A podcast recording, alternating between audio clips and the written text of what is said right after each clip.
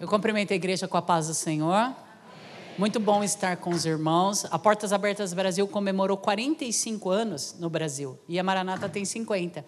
Então a Maranata é uma das parceiras mais antigas. Eu não queria errar nessa informação, mas se eu não me engano, me mostraram naquele dia da reunião de pastores a foto, só que eu não queria errar a informação, então vocês me ajudam, da mãe do pastor Paulo fazendo uma oração pelo irmão André. Lá naquele dia, me mostraram essa foto. Fala, olha aqui quando o irmão André veio ao Brasil.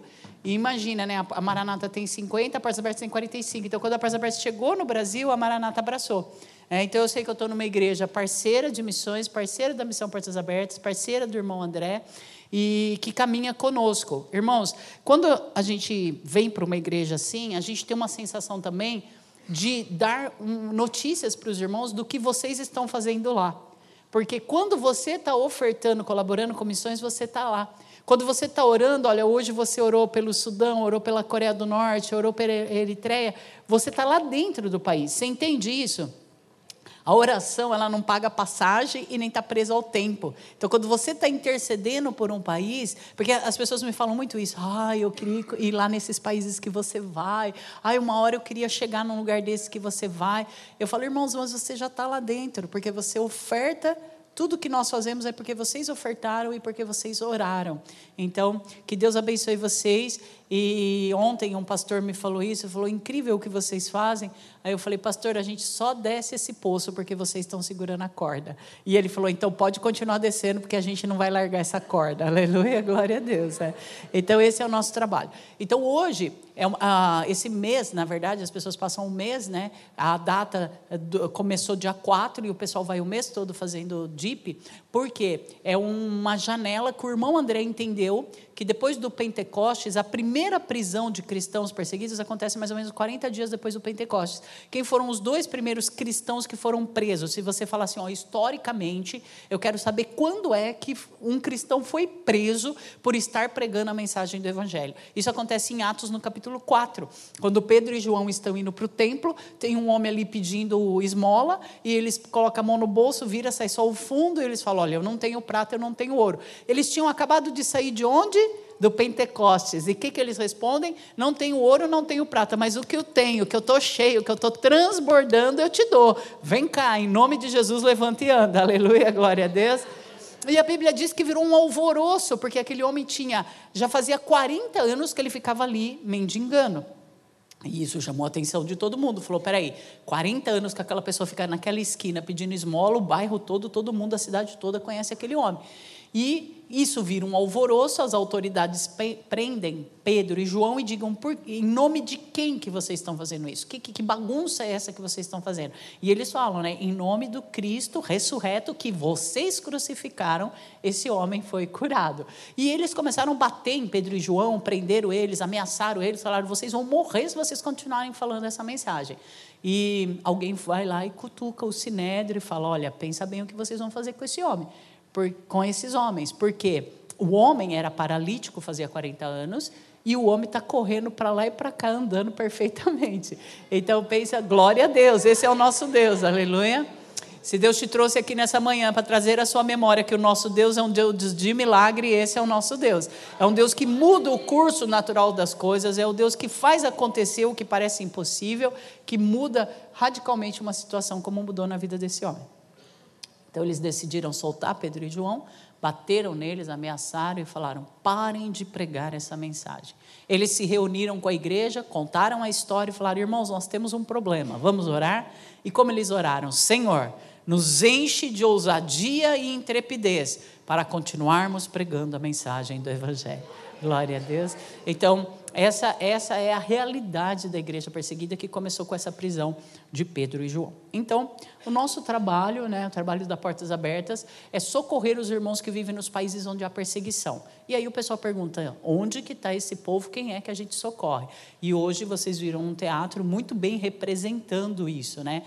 É, algumas das pessoas que estavam fazendo teatro choraram aqui que nós vimos as lágrimas descendo e alguns de nós, inclusive eu, também deixei rolar as lágrimas. Quando eu vejo os teatros feitos nessas épocas e às vezes até o pessoal acha graça de alguma coisa, né? Mas é real, irmãos. Falar da perseguição, nós não estamos falando nada antigo, Olha, o que esse pessoal representou aqui na frente não é nada antigo, isso acontece hoje. Às vezes eu estou falando e as pessoas falam: qual o livro que está lá embaixo na mesa de materiais que você está contando? Irmãos, nós compartilhamos situações reais e atuais, não é história antiga. Cristãos estão hoje presos em containers, por serem cristãos e não negarem a fé. E nós que somos igreja livre, falta entender a coisa, porque eles abrem a porta, a porta do container, a pessoa está lá presa tem três anos, o banheiro é um balde no canto. Pessoas morrem lá dentro e eles chamam os soldados e falam: Olha, morreu um aqui.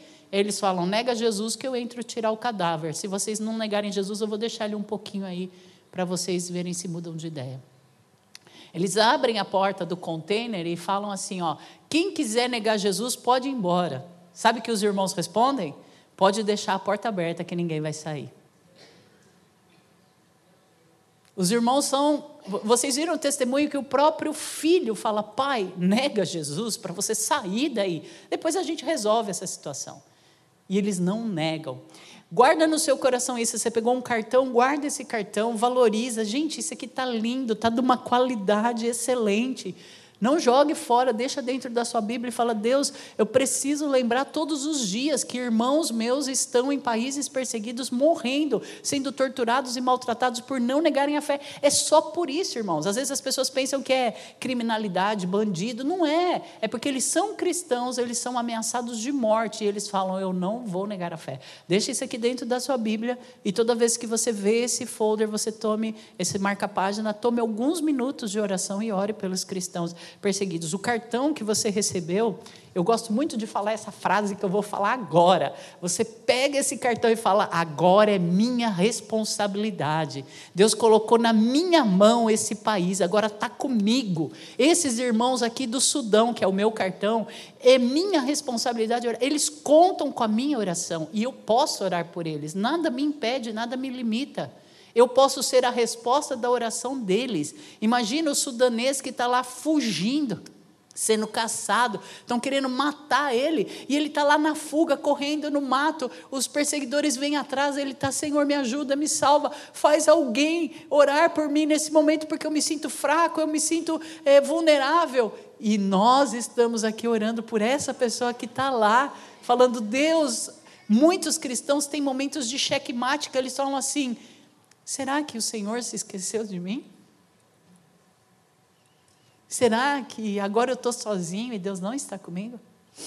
A sua oração, o cristão perseguido sente o abraço. Nós temos o testemunho de cristãos que foram presos em lugares gelados, com a janela quebrada, e eles falaram: Senhor, vai ser esse o meu fim, morrer congelado. E o congelamento dói, porque congela o sangue, a pessoa sente que nem uma faca cortando ele de dentro para fora. E ele diz: Senhor, será esse o meu fim? Morrer congelado? E Deus acorda pessoas na madrugada e fala: ora pelo Alexander. Aí a pessoa, Deus, acho que o senhor errou, acordou a pessoa errada. Eu não conheço nenhum Alexander. E Deus não deixou alguns irmãos dormirem na madrugada, inquietando eles para orar por Alexander. Passou alguns meses, chegou a revista da Portas Abertas com o testemunho do irmão Alexander, que foi preso para morrer sozinho congelado. Ele dormiu, acordou. No dia seguinte vieram os policiais já com o legista, chutaram ele, ele acordou. Eles falaram: impossível o homem estar vivo, aqui é concreto frio, a janela está quebrada, a temperatura abaixo de zero. E o legista já foi junto para dar o atestado de óbito. E quando o policial chutou ele, que ele acordou, o legista pôs a mão, o legista falou: impossível, ele está quente, ele está quente. Entende o que a sua oração faz? A sua oração resulta em milagre lá.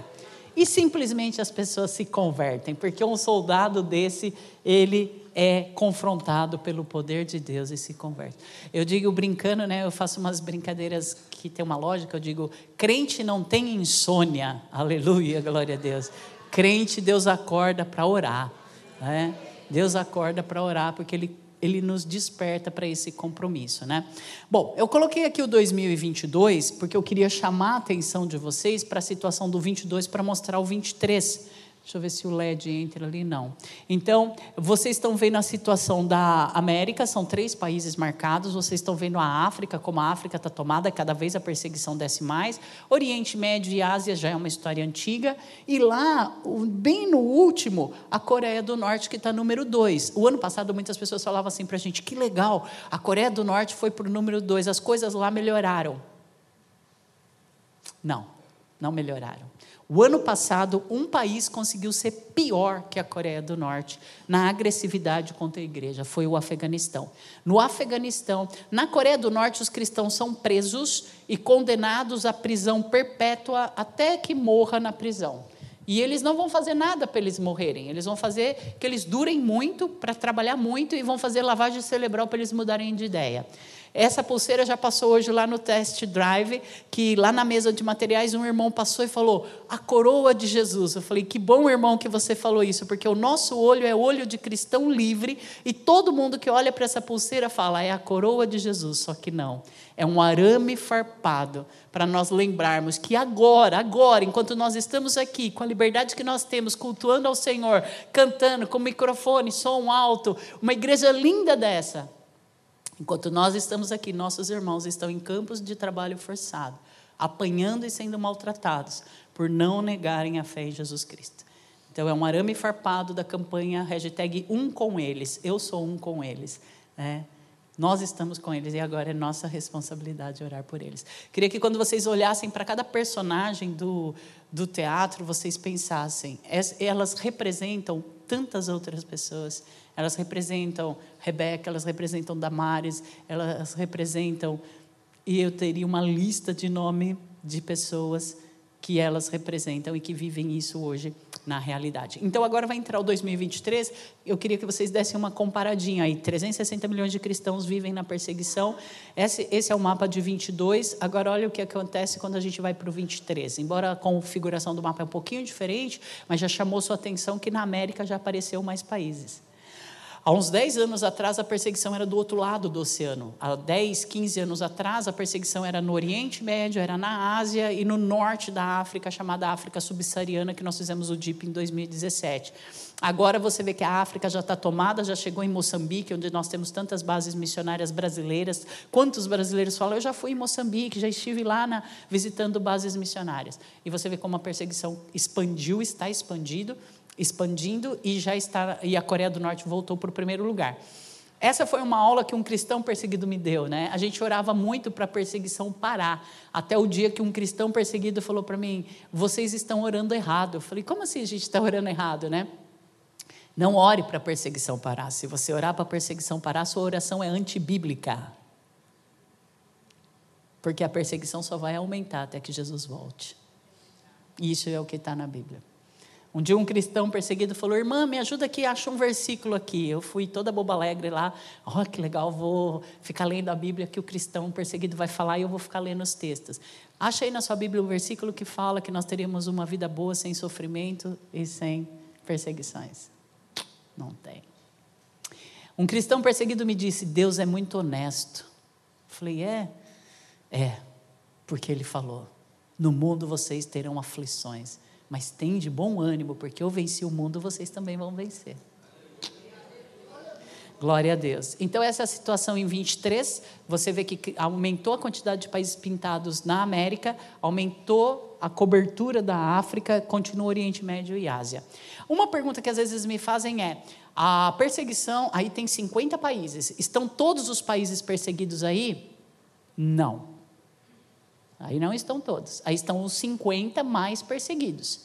Mas nós temos mais 26 países na lista de observação que a qualquer momento podem entrar nessa lista do rangue dos 50. Há um troca-troca de posições a cada ano por se piorar a situação dos países. E agora vem a notícia mais real que nós não temos consciência. Irmãos, nós não sabemos o que é perseguição. Nós, nós, a gente tenta entender. É, o pastor citou exemplos e às vezes a pessoa fala assim: Ó, meu vizinho para o carro na porta da minha garagem. Sou tão perseguido, eu chego em casa não consigo entrar na garagem, tem que chamar o vizinho para manobrar. Que perseguição! Nós não sabemos o que é perseguição, irmãos. Perseguição é quando você apanha porque é cristão. Perseguição é quando você é arrastado. Imagina se. Levanta, por favor, levanta, por favor. Imagina se eles dois invadissem a igreja, só eles dois, só eles dois, por enquanto, só os dois soldados. Imagina se eles dois invadissem a igreja, pegasse o pastor, arrastasse o pastor, jogasse o pastor lá na rua e começasse a espancar o pastor. E alguém falasse: por que, que esses soldados levaram o pastor? Qual foi o crime de, que o pastor cometeu? E o apóstolo Paulo explica: não me meti em nenhum assunto da vida alheia, não cometi nenhum crime, nenhum delito, mas pelo fato de anunciar a mensagem do evangelho evangelho, fui colocado em cadeias e prisões. Irmãos, vocês conseguem imaginar isso? Dois soldados invadindo um local, pegando o pastor, arrastando e espancando o pastor pelo crime de pregar a mensagem do evangelho. Obrigado, pode sentar. É real, irmãos. Se um cristão perseguido tivesse aqui, ele não ficaria confortável com a presença dos dois atores. Por quê? Porque para eles é da vida real. Irmãos, quando nós estamos em reunião com, com cristãos perseguidos, aqui no Brasil, às vezes a gente está no culto assim, se tiver alguma, algum evento aí na cidade, a gente escuta fogos de artifício. Se a gente está numa reunião com um cristão perseguido, quando explode os fogos de artifício, automaticamente o que, que eles fazem? Se jogam no chão porque eles convivem com a realidade de tiros na hora que estão reunidos para massacrar os cristãos. Não é crime, não é bandido, não é problema de ordem social, pública, de segurança pública. É pelo fato de serem cristãos, eles são fuzilados numa reunião onde eles estão adorando ao Senhor. Às vezes os jovens falam: ah, na minha faculdade tem perseguição. Sim, se eu falar que eu sou crente, vão rir de mim, vão zombar de mim, eu vou ter problemas. A nossa irmã lá da Nigéria, ela fez um grupo de oração com cristãos na faculdade e num dia de prova ela postou para todo o grupo de jovens, né? Que Deus abençoe vocês na prova de hoje. Essa mensagem vazou. Alguém pegou essa mensagem e mostrou para as autoridades. Eles entraram na faculdade, pegaram essa menina, levaram para a rua, mataram ela com requintes de crueldade, filmaram Pegaram o vídeo filmando a morte dela. Então é real, cristãos são executados. Como a cena de cá mostrou com um grande facão. É horrível imaginar isso, por isso que a gente chora, porque é um teatro, mas é real.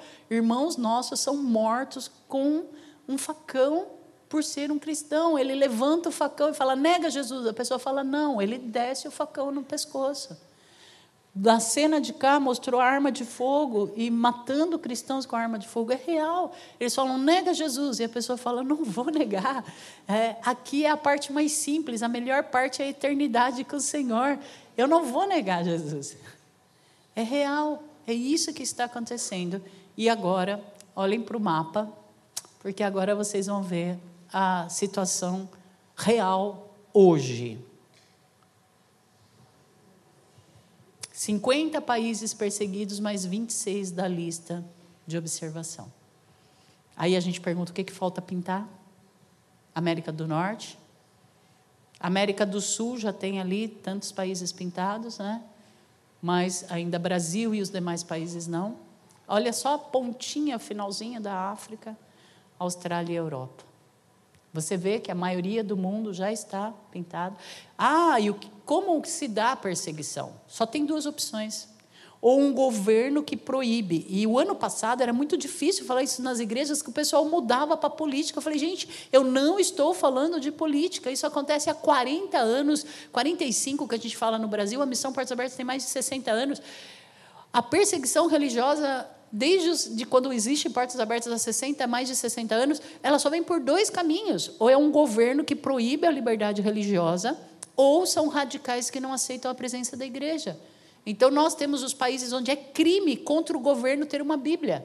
O pastor que foi capturado ficou três, três meses numa jaula de um metro quadrado. Deixaram ele. Tudo que ele tinha que fazer era naquela jaula de um metro quadrado. Vou dar trabalho por irmão, porque eu prego andando que nem um leão na jaula para lá e para cá. Ele era um pastor, ele foi condenado à morte, condenado à morte. Ele ficou três meses numa jaula de um metro quadrado. Tudo que ele tinha que fazer era ali, naquele um metro quadrado. Qual o crime dele? Contra o governo alta traição contra o governo. Mas o que, que esse homem fez? Ele tinha uma Bíblia e ele pregava o evangelho para jovens de outra religião que o governo não admitia a pregação do evangelho. E ele foi condenado à execução por isso, pelo crime de pregar o evangelho. Então, irmãos, essa é a realidade hoje no mundo. Você está vendo aí todos os países marcados onde ou um governo proíbe a liberdade religiosa, proíbe a presença da Bíblia, proíbe o culto, proíbe professar publicamente a fé. Como que a perseguição se dá? Jovens cristãos fazem o vestibular e nunca passam, porque tem uma marcação no nome deles que eles são cristãos. É, irmãos cristãos vão tirar um passaporte, nunca conseguem o passaporte, porque tem uma marcação que ele é cristão, não vão dar passaporte para ele sair do país. Então a perseguição ela cerca, comércios são invadidos, casas são invadidas, crianças são sequestradas e homens são mortos. É uma estratégia do inferno. Mata os homens, deixa as mulheres vulneráveis, sequestram as crianças, as meninas vão ser dadas como esposa e os meninos vão ser aliciados. Isso acontece em diferentes endereços no mundo porque é uma estratégia do inferno contra a igreja. Eles querem humilhar a igreja, querem envergonhar Muitas mulheres são sequestradas e maltratadas, usando filtro na minha fala, e todos os adultos me entenderão. As mulheres são maltratadas porque é uma forma de humilhar os homens, de dizer: vocês não são capazes de proteger suas mulheres, nós conseguimos sequestrá-las e maltratá-las. Então, é para envergonhar a igreja e para enfraquecer a igreja. Mas nada pode contra a igreja. Glória a Deus. Quando a gente canta, né, os leões não pararam a igreja, irmão, você consegue imaginar uma arena, um coliseu onde colocavam os cristãos no meio, eles começavam a cantar, eles abriam aquelas portas, os leões saíam e devoravam os irmãos. A gente não sabe o que é isso. Mas nada faz parar a igreja. Irmãos, vocês entenderam isso? Nada anula a mensagem de Cristo na cruz do Calvário, nada faz retroceder essa realidade que Jesus venceu a morte. Quando ele chega em Mateus 28 e fala: Foi-me dado todo o poder no céu e na terra. Por que, que ele está falando isso? Onde está a morte, a sua vitória? Jesus ressuscitou. E ele diz: Portanto, por causa disso, por causa da ressurreição de todo o poder estar nas mãos dele, ele diz: Vão, preguem o evangelho, ensinem, batizem, tudo que vocês aprenderam agora ensinem Vão por todo mundo, por Jerusalém, Judéia, Samaria e levem essa mensagem. É? Então, orem pelos nossos irmãos, eles estão nesses países, eles vivem a realidade da perseguição e o pedido de oração de todo cristão. Orem por nós para nós não negarmos a fé em Jesus. Glória a Deus.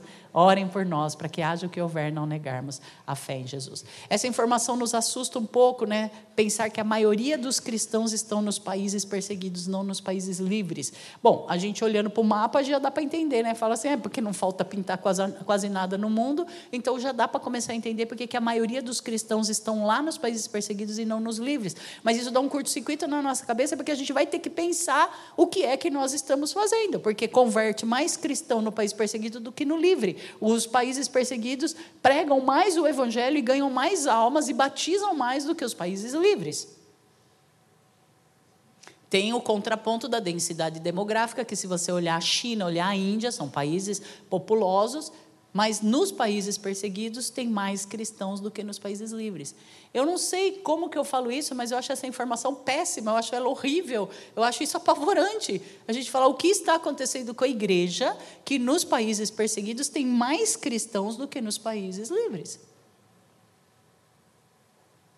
Então, o nosso trabalho é ir lá onde estão os nossos irmãos e socorrê-los. Essa é a Rebeca, viúva de um pastor da Nigéria. O marido dela foi morto por pregar o evangelho. Ela pensou que não ia conseguir seguir vivendo.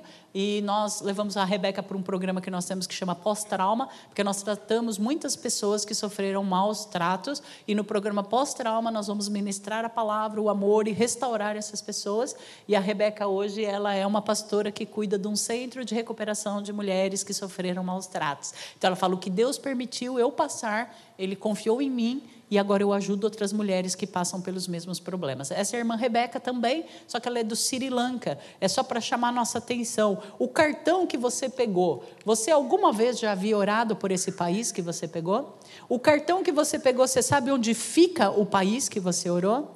Aí vem uma dica, né? Porque tem um mapa aí em marca d'água para você enxergar e tem também o número que ele é na lista da perseguição. Então você já tem duas informações aí, já tem uma marca d'água da onde ele fica e, o número dentro para você saber a lista dele. E quando eu falo, ó, a irmã Rebeca é do Sri Lanka. Quem orou pelo Sri Lanka esse mês, essa semana? Nós estamos no mês 6. Esse ano, uma pessoa, uma mão levantou, duas duas pessoas de todo o nosso auditório aqui, três comigo, oramos pelo Sri Lanka esse ano. Irmãos, vocês entendem quando a gente tem que buscar informação, conhecer, estudar a igreja perseguida? Porque tem gente que fala, eu nem lembro que existe um país chamado Sri Lanka. Ah, vamos colocar o mapa mundo, estenda sua mão para o Sri Lanka. Muitas pessoas vão olhar um para o outro e falar assim: me conta onde fica o Sri Lanka, que eu não sei para que lado eu estendo a mão para o mapa mundo para orar pelo Sri Lanka. E lá nós temos uma igreja, uma igreja que vive na perseguição. A irmã Rebeca teve 50% do corpo dela queimado. Por quê? Porque ela participou do culto de celebração da ressurreição de Jesus. São os dois momentos de maior perseguição na igreja perseguida. Só cristão celebra que Cristo nasceu entre nós, viveu como homem, morreu morte de cruz e ressuscitou. Só cristão celebra isso. Nós não vamos discutir o dia que ele nasceu, nem vamos discutir o que fizeram com o dia do nascimento de Jesus, transformando num mercado consumista. Mas que Jesus nasceu, nasceu né, que ele veio nesse mundo e viveu como homem, todo mundo acredita que é verdade. Então, só cristão celebra que Jesus nasceu. E só cristão celebra a ressurreição de Jesus. A pedra foi removida, o sepulcro está vazio. Jesus ressuscitou dentre os mortos e venceu a morte. Glória a Deus. E por celebrar a ressurreição de Jesus, ela foi punida, tentaram matar ela, queimando ela viva. Ela sobreviveu com 50% do corpo queimado. Então, esse lado do rosto dela é o lado que ela gosta que tira foto, porque o outro lado tem cicatrizes muito fortes. Por ser uma cristã, ela não teve direito a atendimento médico. Então, a portas abertas tem que correr socorrer os cristãos, que aí eles são negados tudo. Irmãos, na pandemia, foi negado para os cristãos recurso emergencial, cestas básicas de alimento e vacina. Cristão chegava para tomar vacina e eles falavam: não tem. Mas eu estou vendo vacina ali na caixinha. Não, mas para você não tem. Você não é merecedor de ter o seu corpo imunizado contra uma doença, porque você é cristão. Essa é a realidade dos nossos irmãos. Tudo começou com o irmão André, um jovem que lê no Apocalipse capítulo 3, versículo 2, Senhor, é, esteja atento, fortaleça o que resta que está a ponto de perecer. Ele Senhor, quem é que resta que está a ponto de perecer? Aí Deus mostrou para eles os cristãos atrás das cortinas de ferro. Ele começou a colocar Bíblias no fusquinho e levar Bíblias. Fazendo a oração do contrabandista. Conhece a oração do contrabandista? Senhor, quando Jesus esteve aqui na terra, ele curou os cegos. Agora eu te peço, cega as autoridades. Até hoje, há portas abertas, atravessa fronteiras onde é proibido Bíblias levando Bíblias. Nós já vivemos o milagre, porque nós temos as transmissões, então muita coisa eu não vou poder contar para vocês, porque nós temos transmissão, eu não posso desarmar nossos contrabandos. Mas o nosso trabalho até hoje é atravessar fronteiras onde não aceitam Bíblias, levando Bíblias para os nossos irmãos. O irmão André disse que isso deveria constar nos direitos humanos da ONU. Todo cidadão deveria ter o direito de ouvir a mensagem do Evangelho. Deveria ser um direito da humanidade. Se ele vai aceitar ou não é outra história, se ele vai ser um cristão ou não é outra história. Mas ter o direito de ouvir a mensagem da cruz, todo cidadão deveria ter. Então, nós levamos Bíblia, socorremos nossos irmãos. Esse é o volume 1 que vocês estão vendo na foto. Conta a história do irmão André e da missão Portas Abertas. Lá embaixo vocês vão ver uma mesa de materiais. Vocês podem adquirir esses livros. Lógico que vocês vão estar abençoando a missão, mas adquirindo um livro também você vai ter sua vida impactada. Esse aqui é o volume 2, é o China. Né? Esse aqui é o 1 milhão de Bíblias contrabandeadas em uma única noite. Foi noticiada pela New York Times, o projeto missionário mais ousado que se tem registro ou notícia. Dois navios se aproximaram da costa da China e conseguiram distribuir em uma única noite um milhão de Bíblias na China. Glória a Deus, louvado seja o Senhor. Então, esse livro que aparece na foto é o volume 1, que é a história do irmão André e da missão. O 2 é o China e o 3, que tem um tom vermelho, é o África. Se você quiser entender esse crescimento da perseguição e como Portas Abertas atua, esse número 3 você pode é, ler. Então, o irmão André faleceu em setembro do ano passado, aos 94 anos. O nome dele é Anne van der Biel, se é que a gente lê certo o holandês aí. E aos 92 anos, ele fez a última viagem para o Paquistão, que é um país perseguido. Né? Então, imaginem vocês, e nesse volume 1, que é edição nova, tem os depoimentos dele. Que eu gosto de falar olhando no olho dos jovens, né? Serve para todos, mas eu fico caçando os jovens para olhar para eles e falarem: O irmão André deixou um depoimento assim: O que é que vão dizer que você fez que impactou o mundo e a sua geração em prol do reino de Deus quando você completar 92 anos? É. Porque ele, com 92, ele falou: Nunca imaginei que eu ia fazer o que eu fiz. Nunca imaginei que a missão se tornaria. Quando a gente falava para o irmão André quantos países a missão estava, ele falava: Nunca imaginei que nós sairíamos da Europa, dos países da então cortina de ferro. Né? Nós temos que fazer a oração que o irmão André deixou lá nos depoimentos. O irmão André orou o seguinte: Senhor, me mostra o que o Senhor quer que eu faça, o que eu vou fazer. Eu acho incrível essa oração. Depois que você aceitou Jesus, já foi batizado, está em comunhão, lutando contra o pecado, o mundo e a carne, buscando uma vida de santidade, esse é o próximo chamado. Irmãos, vocês entendem que nós temos dois chamados? Aceitar Jesus como Salvador, entender que Deus amou o mundo, de que maneira Ele amou? Mandando o Filho. Para que, que Ele mandou o Filho dele? Para morrer na cruz. E por que é que Jesus tinha que morrer na cruz? Por mim, e por vocês, porque nós somos pecadores e nós precisamos olhar para a cruz e dizer verdadeiramente: o Filho de Deus estava lá e ele morreu, se sacrificou por mim. Eu me arrependo dos meus pecados e aceito Jesus como Salvador. Glória a Deus. Então, se você entrou aqui hoje e ainda não aceitou Jesus, eu queria te contar que hoje é o dia de você aceitar.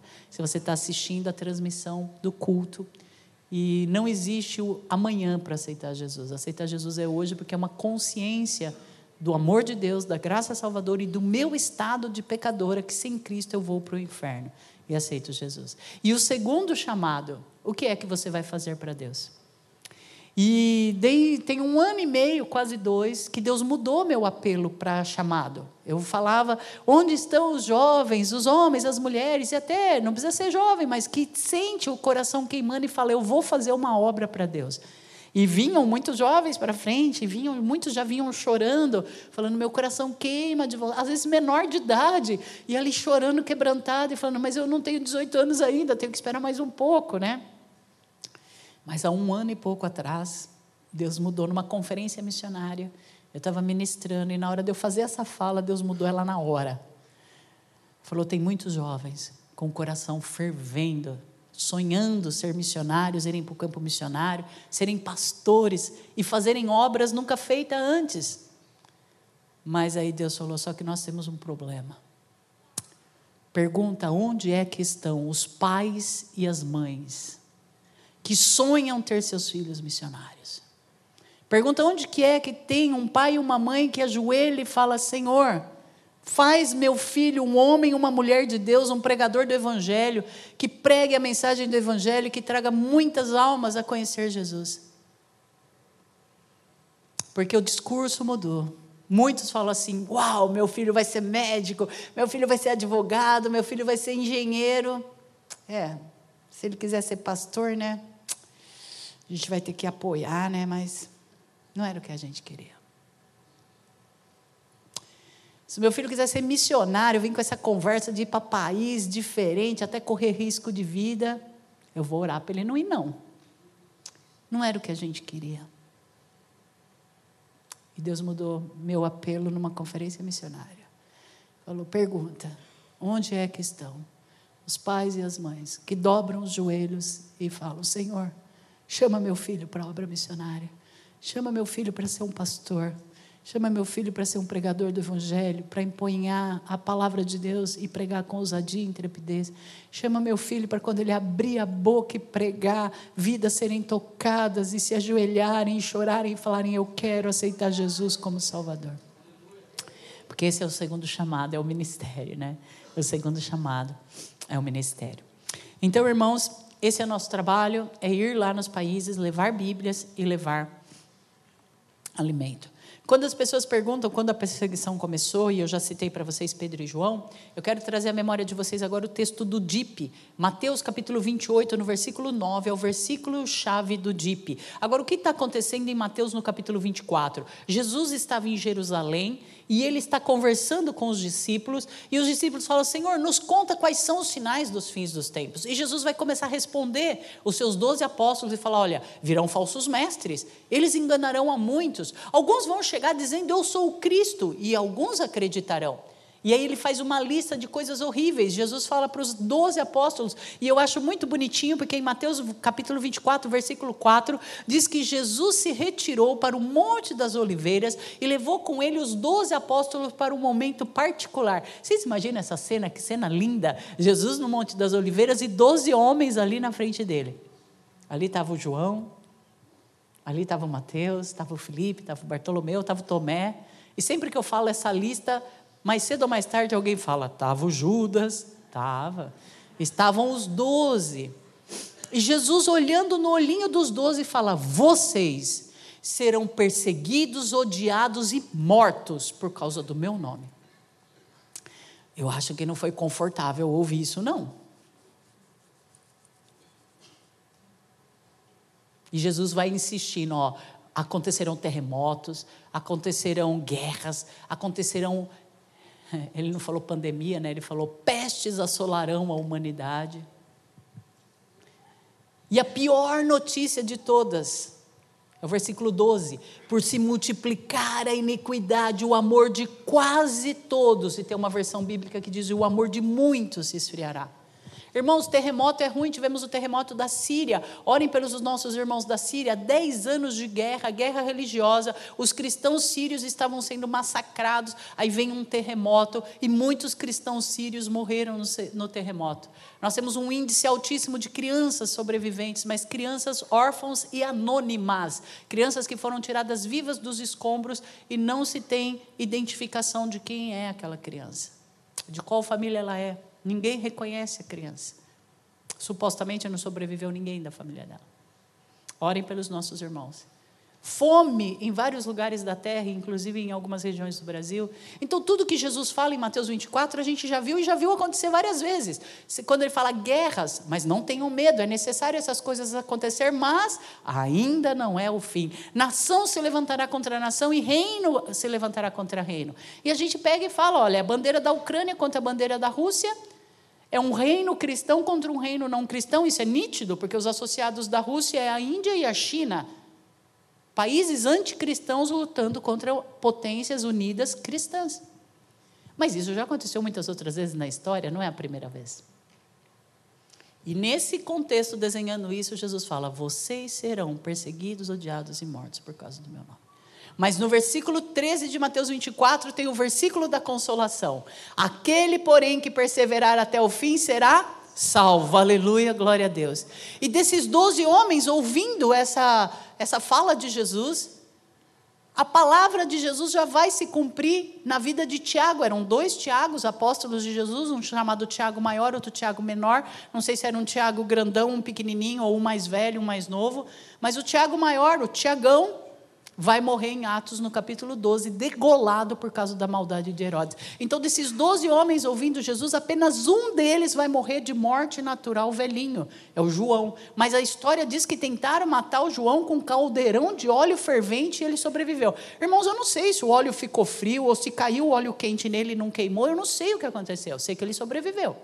Mas dos doze que estão escutando Jesus falar, vocês serão perseguidos, odiados e mortos, somente um vai viver e morrer com idade avançada por morte natural. Em Atos 12 acontece o primeiro, Tiago Maior.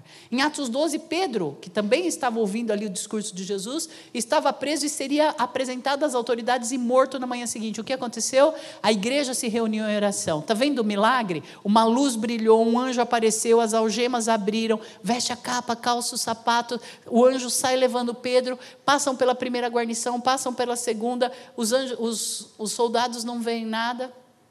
O soldado não dorme. O texto diz: haviam quatro guarnições de quatro soldados, 16 soldados faziam a escolta de Pedro. Pedro passa por todos eles e ninguém vê nada. E a minha Bíblia e a sua Bíblia diz que eles chegaram diante de um portão enorme que dava acesso à cidade, e o portão abriu por si só. Aleluia, glória a Deus. Sabe, irmãos, eu acho que a gente está muito acostumado com Bíblia, a gente não está enxergando o milagre. Em Atos 12, você tem um portão automático com sensor de presença, aleluia, glória a Deus. Ele se aproxima do portão e o portão abre, e depois o portão fecha, porque diz que nas, na manhã seguinte as autoridades foram lá buscar o Pedro, e cadê o Pedro? sumiu. Mas os soldados estavam todos lá dentro e as portas estavam trancadas. Aleluia, glória a Deus. Entende porque a igreja precisa orar? Quando a igreja ora, o milagre acontece, né?